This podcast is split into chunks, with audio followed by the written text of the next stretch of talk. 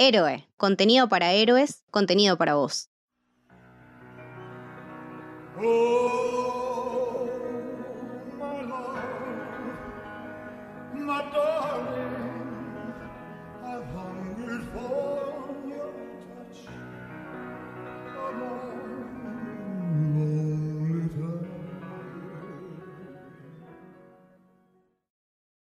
Bienvenidos, bienvenidas al Camino del Héroe. Mi nombre es Lucho. Hoy estoy con una invitada estelar que me va a acompañar, que es mi queridísima Lorna. ¿Cómo estás, Lorne? Olis, qué gustazo pasarme otra vez por Héroe. Además, para hacerte compañía, a charlar sobre What a Movie.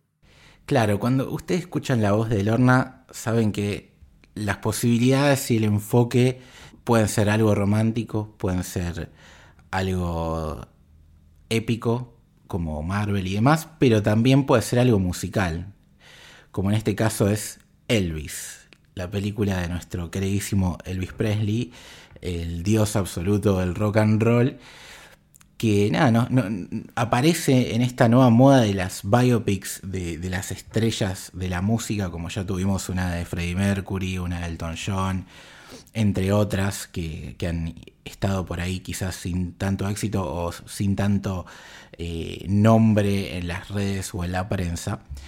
Y llega a través de Baz Luhrmann. Antes de, ponernos a hablar un poco de la vida de Elvis, no iba a decir spoiler, pero sería una boludez, pues la verdad que es una persona pública, ¿no? Pero eh, meternos más en, temas de la trama. ¿Qué, te pareció vos esta, esta peli? ¿Estás conforme? Yo ya sé tu puntaje en Letterboxd la gente por ahí no, pero bueno, ¿qué, ¿cuáles son tus primeras sensaciones con esta peli? Eh, estoy muy conforme, me rompió la cabeza, honestamente, salí fascinada del cine. No, no tenía como palabras para describir lo que había sentido. De hecho, me quedé hasta el final, obvio.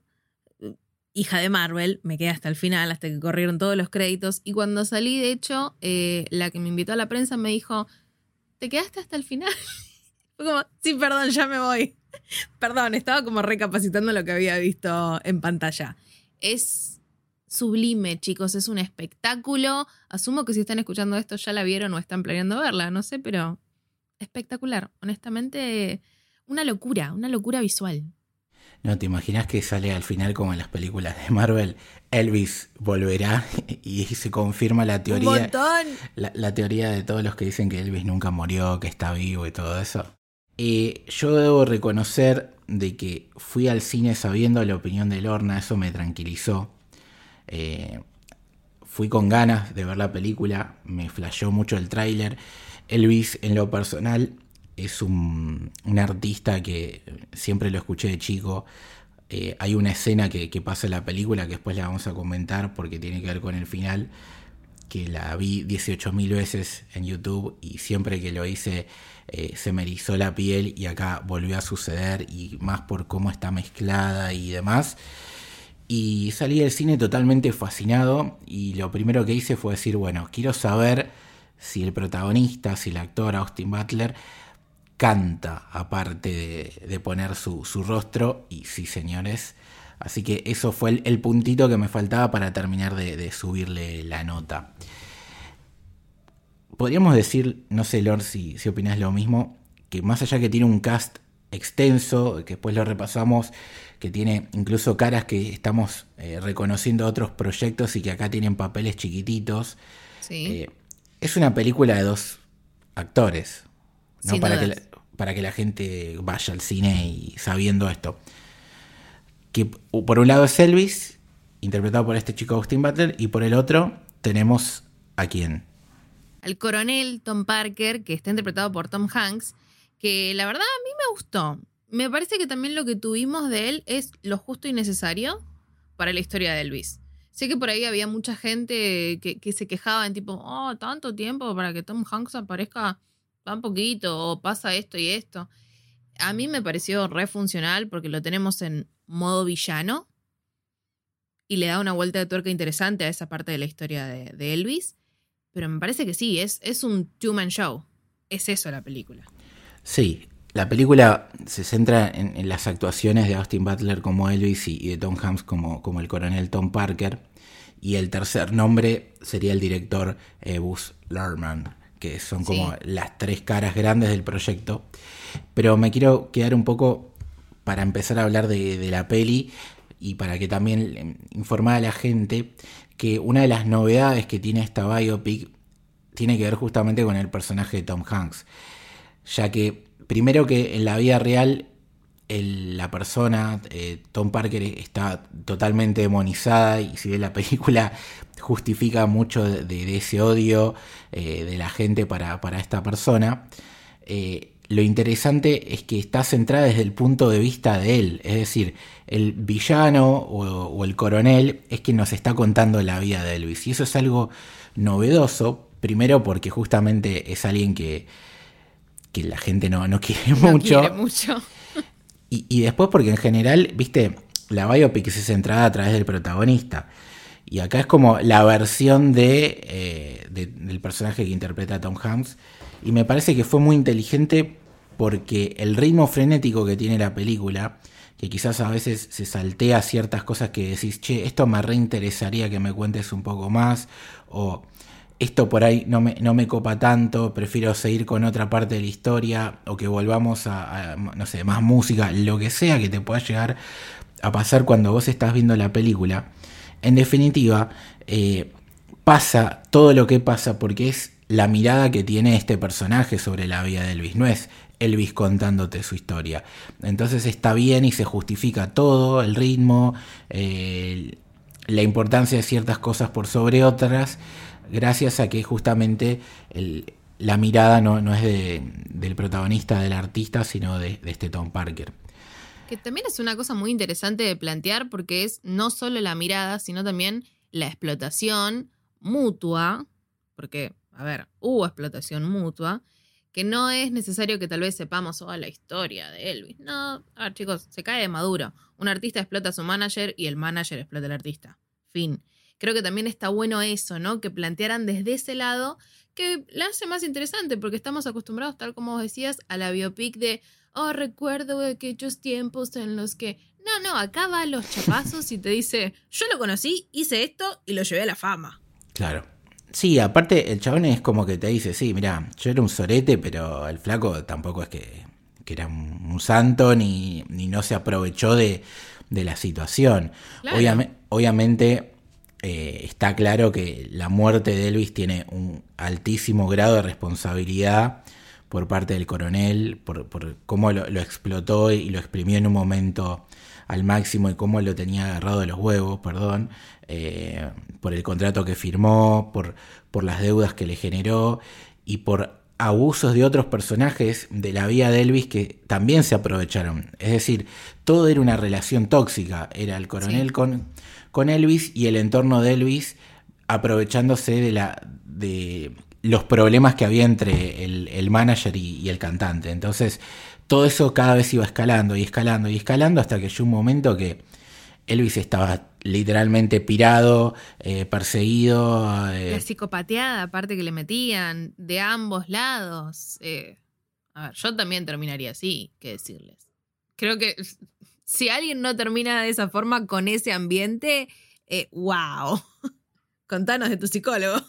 no, sí, olvídate. Y, aparte porque Elvis lo que tiene, yo es lo que estaba pensando después de, ver la película, uno muchas veces habla de estas personalidades que atraviesan todo, ¿no? Por ejemplo, en el caso del fútbol, te guste o no Maradona, es un personaje que todo el mundo sabía quién era Maradona lo bueno, lo malo, gente que no le interesa el deporte sabía quién era Maradona y lo sabían en, no sé, en la década de los 70 y de los 80 cuando no existía internet y todo eso.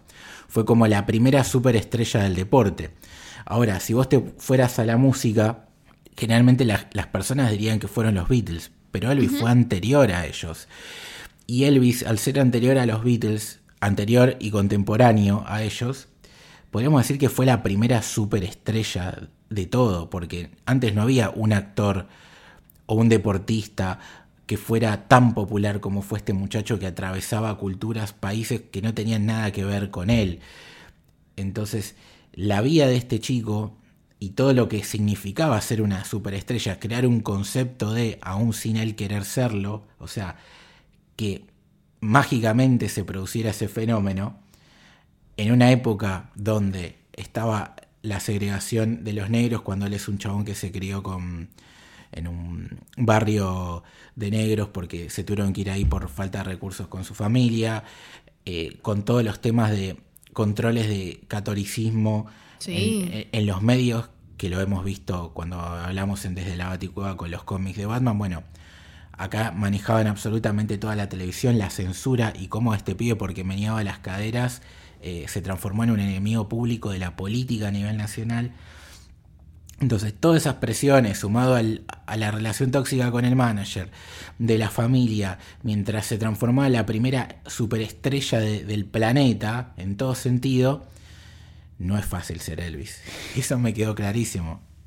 Eh, es, es muy interesante también esto de plantear esa parte del artista.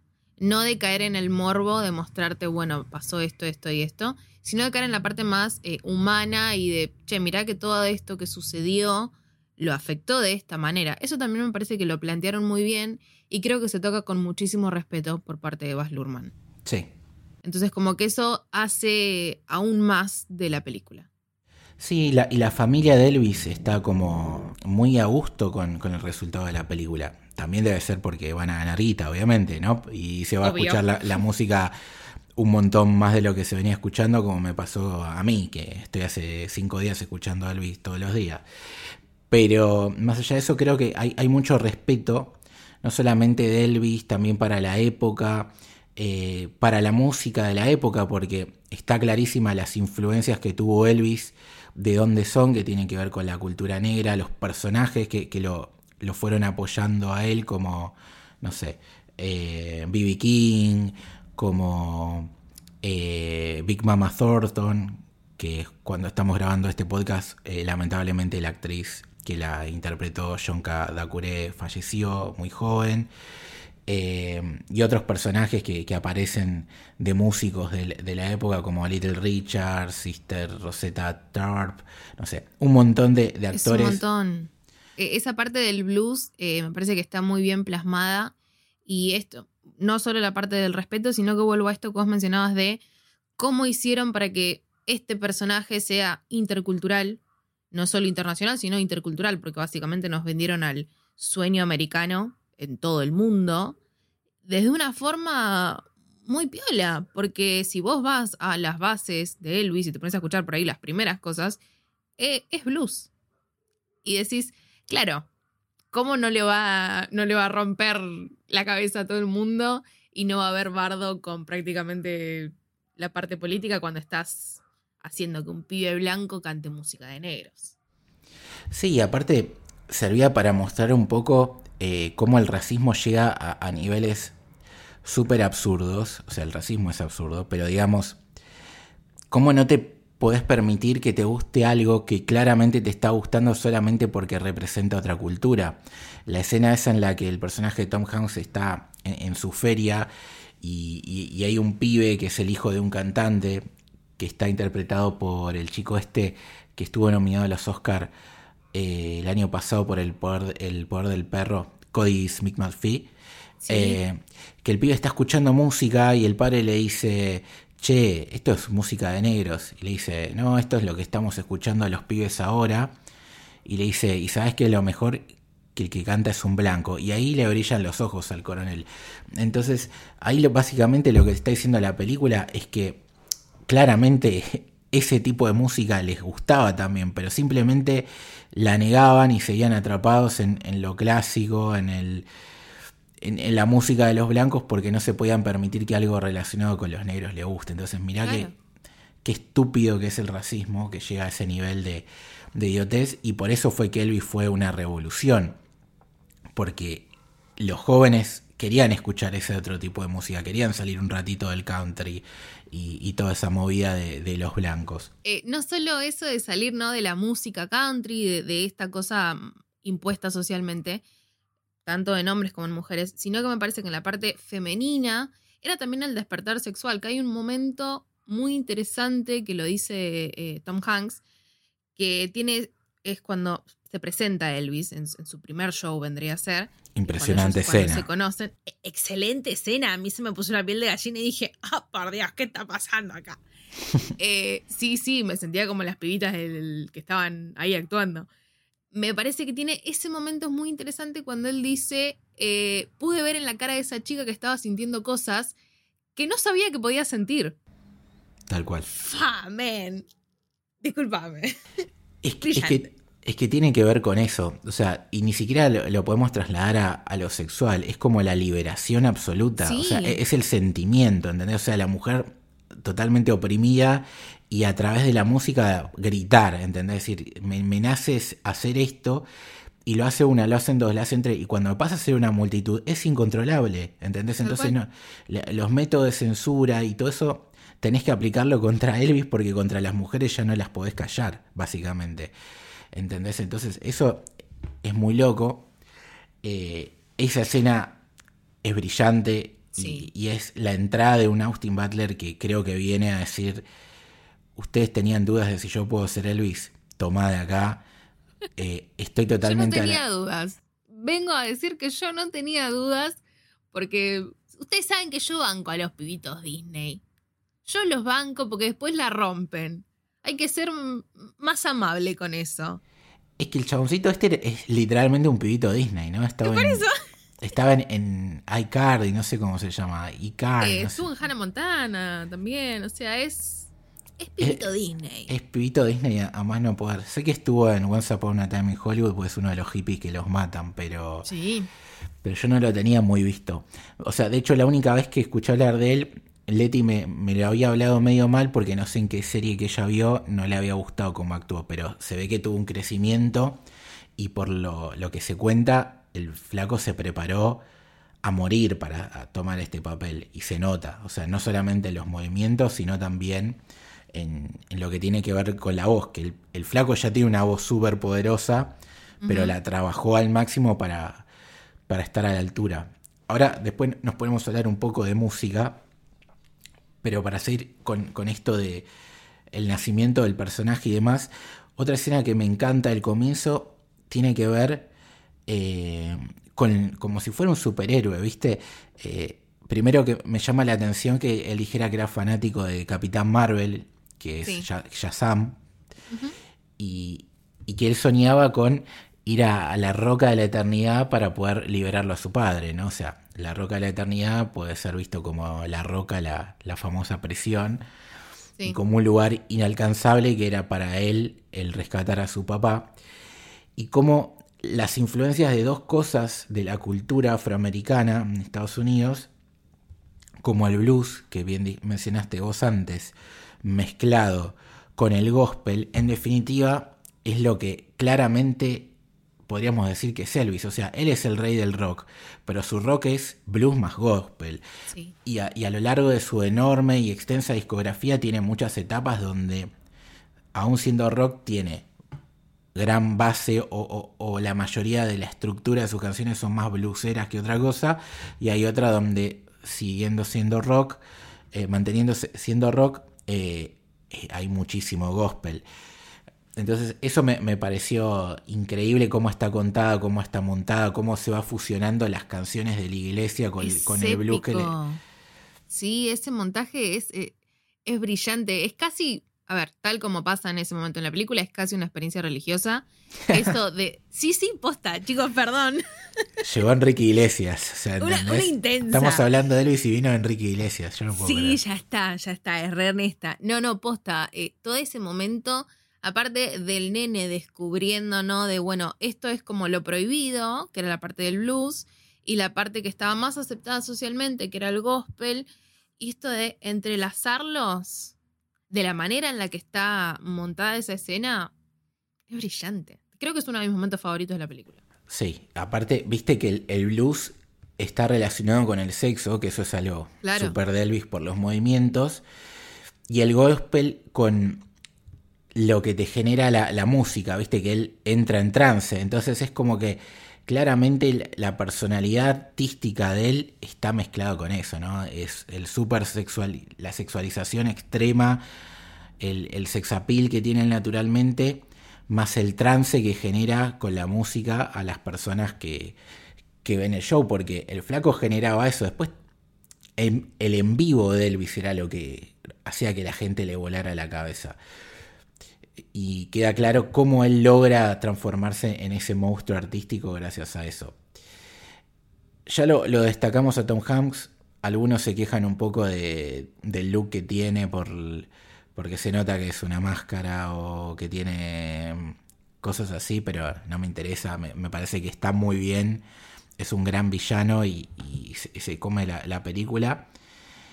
Y este chico ya también es el chico de Disney que llegó para, para romper las pistas y que lo que tiene su interpretación musical me parece increíble.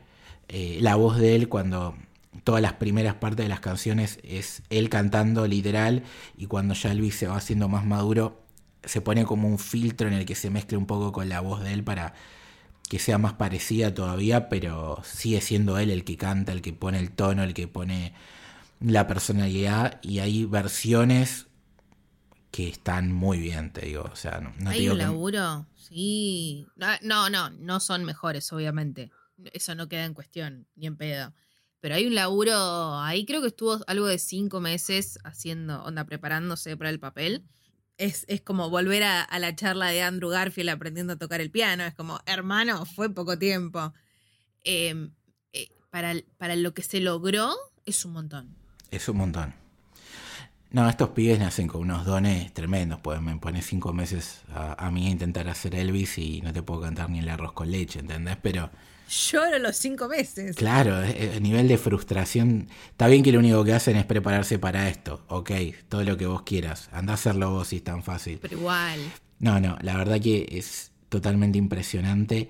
Eh, todo lo que tiene que ver con la dirección, nada, si te gusta eh, este director, te va a gustar la película. Y si no te gusta este director, no te va a molestar los vicios, por así decirlo, que tiene él, porque ya de por sí la historia de Elvis es atractiva y toda la que es la música eh, te mantiene vivo. Es como, no sé si te pasó a vos. A mí, como les decía, Elvis me, me copa mucho como artista, pero cuando estás escuchando decís, sí, qué hitazo. Viene otra canción, sí, qué hitazo. Y llega un momento que te pones a pensar y decís, che, ya voy como 30 canciones la película. Y decís, no, ya está, ya, ya se las cantó todas. Pum, apareció otra. Decís, ah, es verdad que estaba esta canción. Pum, uy, estaba esta. Y te rematan con, con ese final tremendo cantando un Child Melody eh, que te, Te pone. rompe. Te rompe. Sí. Me pasó, me pasó. Vos la viste solamente en función de prensa, ¿no? No, no la viste después en cine comercial. No, fui solo a prensa, eh, después nada, iba a ir, pero la vida, chicos, pasan cosas. Y al final no. Te, te iba a preguntar porque a mí me pasó en. O sea, hay muchos momentos de la película donde vos notabas la atención y la emoción de la gente, pero esa última escena, eh, esa última canción, mejor dicho, eh, la gente se puso a aplaudir. Bueno, acá había mucha gente grande y, sí se notaba la conexión, ¿no? Esa emoción que tenían, esa conexión emotiva, perdón, de- del momento de la canción, porque hubo varios momentos. No sé si aplaudieron, pero sí viste que se sentía la tensión en la sala, onda agarrados de, de la butaca, tipo, "Mm, ¿qué está pasando? Eh, así que, como que es una de las pocas funciones de prensa en las que siento que la gente está metida no solo desde el lado, bueno, es mi trabajo, estoy acá viéndola porque tengo que verla, sino también compenetrados con, con lo que está sucediendo en pantalla y con la emoción del personaje siendo alguien tan, tan real. Mira vos, eso está bueno, porque en general cuando vas a ver las películas de Marvel es que ve la gente que grita, que, que la vive como un partido de fútbol, y me llamó la atención porque no me pasaba hace muchísimo tiempo en una película que no tuviera que ver con, con el MCU, con DC, con todos los superhéroes y todas esas cosas, que vieras una reacción así, viste, que, que la gente, o sea, literalmente como si estuviera en un recital. O sea, esa escena es la fusión de verlo al actor Austin Butler haciendo un Elvis a punto de morir en su última performance con el video original de Elvis cantando esa canción. Entonces no solamente está tan bien montado a nivel imagen, sino a nivel sonido, cómo se mezclan las cosas. Y, la gente que lo aplaudieras como, no sé, yo me sentí que estaba en un recital y que es tan brillante la interpretación que estás viendo que no se pudieron contener y aplaudir al artista. Bueno, ver eso en una sala de cine, en una película de una biopic, la verdad me, me, sorprendió y me potenció la, emoción, digamos. Es que produce eso. De hecho, todas las escenas eh, que tiene de, de, un recital, para mí yo estaba ahí. Es como, bueno, viajacito en el tiempo, nos vimos realmente está tan bien, tan bien montado, tan bien hecho, la calidad de sonido que manejan es, pero espectacular, eh, que te, sentís en, un, recital, sí. Y la emoción de la gente, que es algo que no, a ver, no es para menos, más con este, con este personaje. Y con respecto a, a, Baz Luhrmann, una de las cosas que muchas veces la gente le critica, que yo creo que acá eh, no, no se puede hacer, es como él mezcla estilo de sonidos, ¿no? O sea, vos vas a escuchar una canción de Britney Spears dentro de esta película que no tiene nada que ver con Elvis y queda bien. O una canción de Doja Cat y queda bien. Es espectacular. O sea, dejando de lado todo lo que sea Doja Cat, que es otro, otro tema eso. Esa canción, para mí es una de las mejores canciones de la película. De las tipo reversionadas, creo que es una de las mejores junto con la de Maneskin. Sí, la de Maneskin también, que es esa banda italiana que la repegó el año pasado. La rompió. Y sí, y después, bueno, obviamente todo lo que son temas más eh, similares a los habituales eh, están perfectamente cuidados y, y, se escuchan espectacular. O sea, todo lo que es sonido es brillante. Todo lo que son estos covers o, versiones modernas de los temas realmente merecen la pena escucharlo. Después siempre tenés el artista original si no te gustan, pero no, no, quedan mal. Y después todo lo que se suele destacar a este director, ¿no? De lo hermoso estético, lo, lo, grandilocuente, los vestuarios, el retrato de época, la iluminación, la estética, todo eso se mantiene y potencia la historia. Creo que no sé, a mí me fascinó desde lo visual. No sé a vos qué te parece en ese sentido. Yo creo que también tengo una conexión muy fuerte con Baz Luhrmann. A mí me gusta mucho lo que hace él, todo. Que es algo que yo te, lo mencionaba a vos. Yo siento que por ahí la persona a la que no le gusta la estética de Baz Luhrmann es una peli que tal vez es un poco complicada de ver porque es muy fa, luces, plano, pa, pa, pa, mira canción, brillito, pim, pum, pa. Es, así. Que es, es, lo que es este chabón. Nos dio Romeo y Julieta, nos dio El Gran Gatsby, nos dio películas, o sea, nos dio Moulin Nos dio Moulin Rouge, chicos. Moulin Rouge. Australia eh, también, que bueno, es, polémica. A mí me gustó Australia, pero es polémica. Es polémica, sí, pero bueno, es lo que, es lo que hace este chabón, que tiene ese método, es su forma de cine. No siempre es fácil de conectar con lo que él hace. A mí personalmente me encanta. Es un collage. Para mí este chabón lo que siempre hace es eso, es un scrappybook y mete un papel naranja encima de un papel brilloso con tela. O sea, es eso. Y me parece que es lo que, lo que se plasma mucho acá. Me volvió loca lo visual. Totalmente. Yo la veía y decía, no, no puedo creer, Baz Luhrmann lo hiciste otra vez, realmente. Es que hay gente que podría decir, y son un montón. leí uno que decía, es como un, un tráiler gigante o que son muchos Pasan muchas cosas en pantalla. Bueno, hermano. Y para, una película. Y, y, para mí, primero que no es un problema, porque como decís vos, o sea, tiene un nivel de coreografía de cosas que pasan todo el tiempo que es impresionante. Y en definitiva la narrativa está presente constantemente, o sea, la película no para, o sea, pasa algo, pasa algo, pasa algo, pasa algo, pasa algo.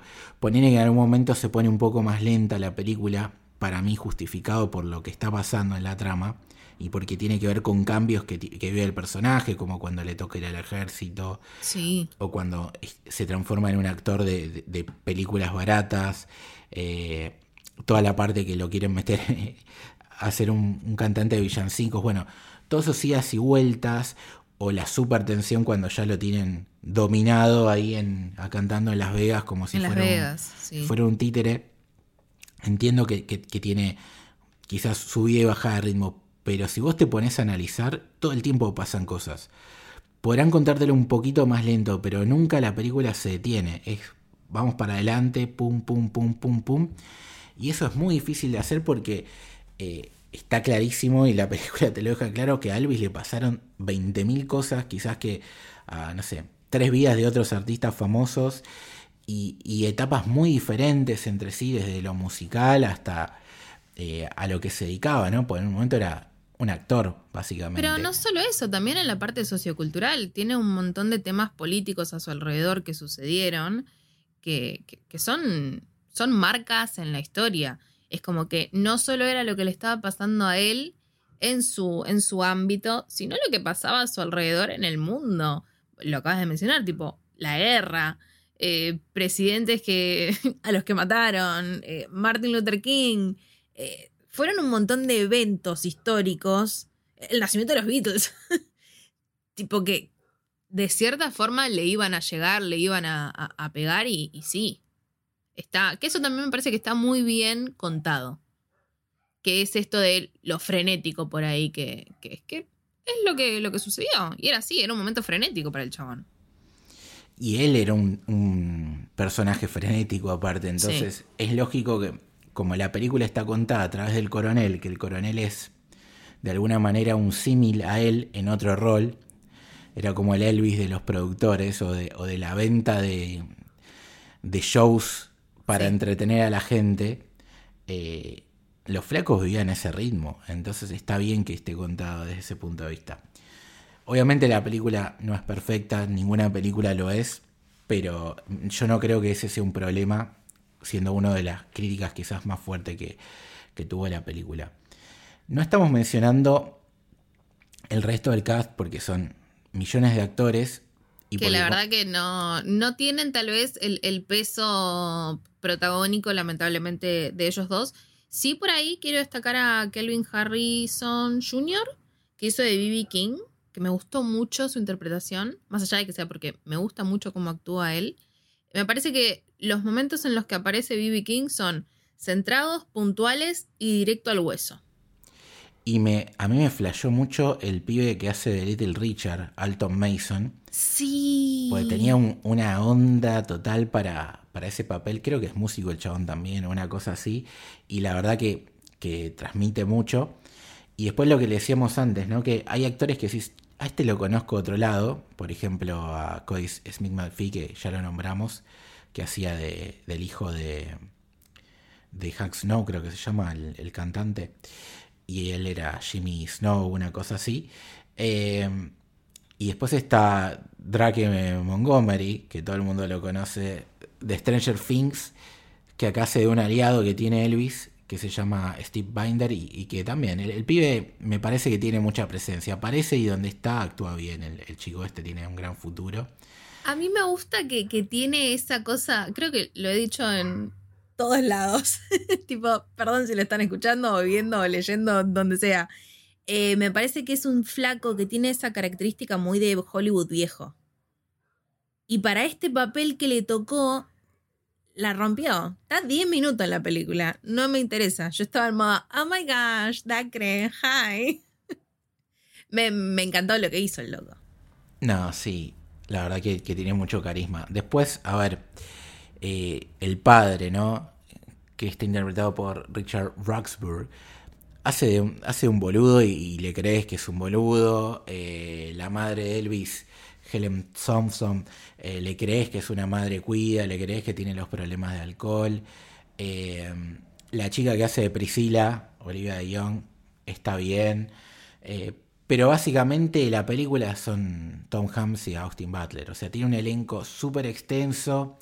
Hay personajes que, como le decíamos, la película pasa tan, tan rápido a través de la vida de él que hay eh, personajes que se repiten en el tiempo y que por ahí medio que no entendés quién carajo son. Cuando termina la película decís, ¿y este quién era? ¿Viste? Como el rubio ese que, que es como un ayudante de ellos y que todo el tiempo ves que es la única persona que realmente lo trata de ayudar y decirle, che, vámonos de gira, déjalo este, este loco.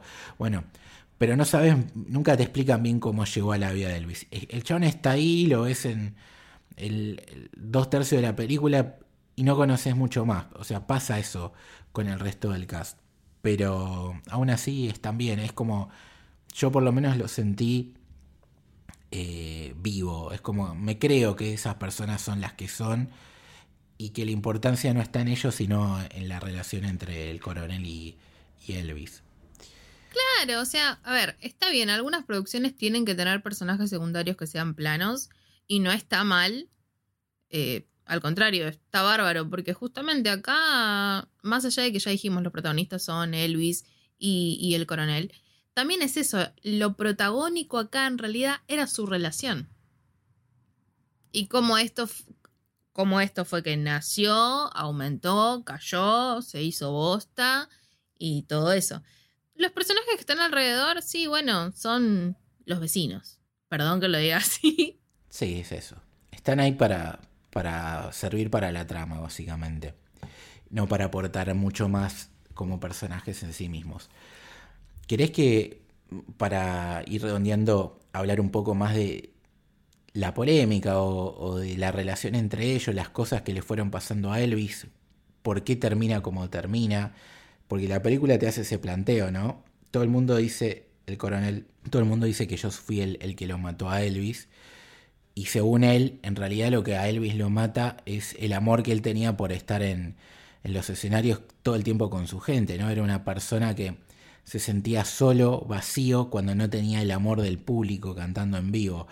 Entonces, él se aprovecha de eso, le hace ese contrato con el Hotel Internacional de Las Vegas, en el que tiene que tocar y tocar y tocar y tocar, y si no lo, si no lo hace, eh, le va a cobrar deudas que no puede pagar porque su padre eh, no supo controlar el dinero, permitió que Elvis gastara plata que no, tenía que gastar, más de la que generaba, entonces lo tenían agarrado y eso yo creo que eh, lo llevó a potenciar este problema de autoestima, este problema de, de inseguridades que tenía él, de ser adicto a lo que te genera un escenario y cómo, y cómo te muestran que, viste, el pibe en un momento no, no da más, porque aparte, un chabón que baila así, que deja todo en el escenario todas las noches tocar durante tanto tiempo, genera un desgaste físico brutal, en especial cuando él en el medio casi gana una batalla y logra también meter unas giras, viste,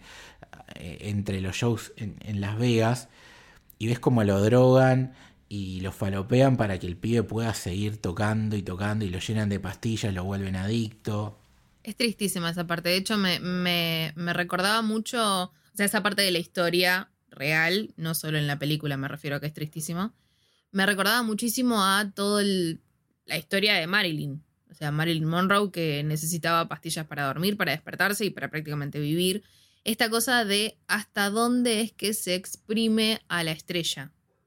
Eh, es, muy triste, es muy duro y es como la parte más, más fea del fanatismo humano que a veces tenemos, que es, heavy, es duro, es duro de poner en pantalla y más en un personaje como, como lo fue Elvis, con, todo lo que, a ver, todo lo que implicó su persona, pero es tremendo todo esto. E, esa cosa de la, la psicopatía, de necesitar bueno, logré tal vez una gira de tres días. Sí, bueno, pero tenés que hacerla todos los días durante cinco años. Es, esa parte es dura y, decís, che, qué cagada que somos los seres humanos. Sí, sobre todo el coronel Sorete este que ni siquiera se llamaba Tom Parker, era un chabón que se escapó de Europa. Me gusta que, fue como, no, es el villano, pero, pero bueno, está justificado. Era un hijo de puta. Sí, bueno, o sea, está un poco más dibujado y hay algunas cosas que lo puede llegar a entender, pero digamos, el John era un europeo que se escapó, que no tenía pasaporte, que nadie sabía quién carajo era y por eso no lo dejaba él que, que, se vaya a hacer giras, ¿entendés? Porque si le hubiera permitido hacer giras por el mundo, se hubiera llenado más de plata al coronel, pero no podía salir del país, de Estados Unidos, porque no, no iba a poder volver, ¿entendés? Claro. Entonces, viste, la película tiene eso, bueno, sí, voy a ir a Japón, y voy a ir a Japón y Europa. Y amado como tres, cuatro veces y vos decís, Elvis, andate, tomate ese avión, alejate de este tipo, te lo pido por favor, y nunca se va, nunca se va. Siempre el tipo encuentra una manera para volver a agarrarlo y el otro dejarse agarrar. Y, nada, me da una lástima tremenda y, te duele. Porque el coronel se vuelve adicto a los casinos, entonces necesita la plata y por su necesidad de plata y llevarlo a Elvis al extremo, Elvis se vuelve eh, adicto al público. Entonces, cuando no está en el escenario, el tipo está destruido y llega un momento que ni el amor de su vida, que era Priscila, ni su propia hija lo, lo motivaban, ¿viste? Porque Priscila le dice, flaco, ya está, deja todo y seamos felices. Y el flaco le dice, yo no puedo. Esa escena es, eh, es demasiado, es, es muy fuerte. Creo que no llegué a llorar con la película, pero sí tuve momentos de, che, la estoy pasando un toque mal. Y ese es uno de estos momentos en los que vos decís, bueno, tuviste esta oportunidad, pero, a ver, no sé si está bien igualmente cómo se, cómo se plantea él, él murió por el amor de sus fans. No, no, es que eso es una eso es el, el coronel. La, la metáfora, me refiero, a la metáfora planteada está bien hecho. Ese sentido, obviamente no es por eso, chicos, no, no, es real, no pasa. Sino que esto de la obsesión que tenía el tipo con estar ahí y lo que el público le daba, porque en definitiva el chabón se desgastaba, pero a su vez era una recarga de energía mutua, porque seamos realistas, cuando nosotros vamos a un recital, vos, está bien, quedás cansado y la persona que está arriba del escenario también, pero hay un momento ahí, hay un intercambio de energía grosa, que es como, che, me estoy recargando pilas, podemos decirle. Entonces era eso, era como, bueno, la, la adrenalina que sentía, el chabón se volvió adicto a eso. Que está bien, era provocada por el amor de los fans, toda la pelotudez. Está bien plasmado en ese sentido. Pero eso de decirle, yo quiero que seamos felices y yo no puedo ser feliz si no estoy arriba del escenario, fa, tiro en la rodilla me duele menos. ¿Qué decirte? Sí, es, es que es eso, ¿no? Es, el pibe llegó un momento, quizás, que por todas las cosas que le fueron pasando, que contábamos, que lo censuraron, que le obligaron a ir a, a ser militar, que tenía este tipo que, que lo usaba, que, que el padre era un forro, que, bueno, que le pasaba todo esto, más el sincero amor y, y placer que sentiría él siendo un artista, que el flaco llegó un momento que quizás desconfiaba tanto de todos que el único cariño sincero que sentía era de la gente, o era lo único que, que al flaco de alguna manera le decía sentir, eh, claro, yo tengo que Vivo. estar vivo, por, claro, tengo que estar vivo por, porque la gente me quiere. O sea, la famosa frase que se dice mutuamente, eh, vos sos un pibe que lo único que, que te preocupa es trascender en el tiempo, volverte inmortal, o cuando él le dice a Priscila que yo cuando tenga 40 años nadie se va a acordar de mí. O sea, no solamente es lo que te genera el público, sino la sensación de miedo a perder ese amor, ¿entendés? Claro. Que a nosotros nos puede pasar cuando te pones con una pareja, cuando por ahí te, no sé, discutís con un amigo, con un familiar, decís, che, ¿qué pasa si, si esto sigue así de tenso? ¿Entendés? Voy a perder esta persona y lo que me genera, bueno, imagínatelo cuando vos te subís a un escenario y sos la primera superestrella del planeta. Claro, la, la necesidad, vendría a ser como la necesidad de ser amado, eh, pero en, en su punto máximo. No, y, y aparte, con el paso del tiempo, vos, lo- no sé, de vuelta lo traigo a Maradona. Mara- hay, hay mucha gente Está que... bien, es válido. Hay, hay mucha gente que cuenta que, que Maradona, eh, sobre todo, por ejemplo, cuando volvió a ser entrenador de gimnasia de La Plata, le dijeron, che, pero ¿y por qué vas a hacer esto? Si vos ya no lo necesitas por la plata, dijo, porque quiero probar si la gente me sigue queriendo, ¿entendés? Y era Maradona el chabón, o sea... Pero por y- eso, es, es esto de que tenemos todos los seres humanos, de, de, de querer que lo, que lo quieran, ¿no? Todos queremos que nos quieran. Y el que me diga que no, lo charlamos. O sea, no, no- no me boluden. No, me parece que es eso. eh, por eso digo que es como en su punto máximo. Porque era eso de, ¿qué hago si, si no estoy? No me van a querer, me van a olvidar. ¿Y qué hago si me olvidan? Creo que es una de las cosas también eh, repetitivas, tal vez, eh, en las biopics o tal vez en todas las, a ver, películas musicales y en ese sentido, de el miedo al olvido. Que lo tenemos todos y es válido. Pero obviamente en una estrella está puesto al 100. Sí, sí, la verdad que sí. Y bueno, no, no, no nos vayamos con el gusto amargo, por favor, del final de la No, película. no, para nada.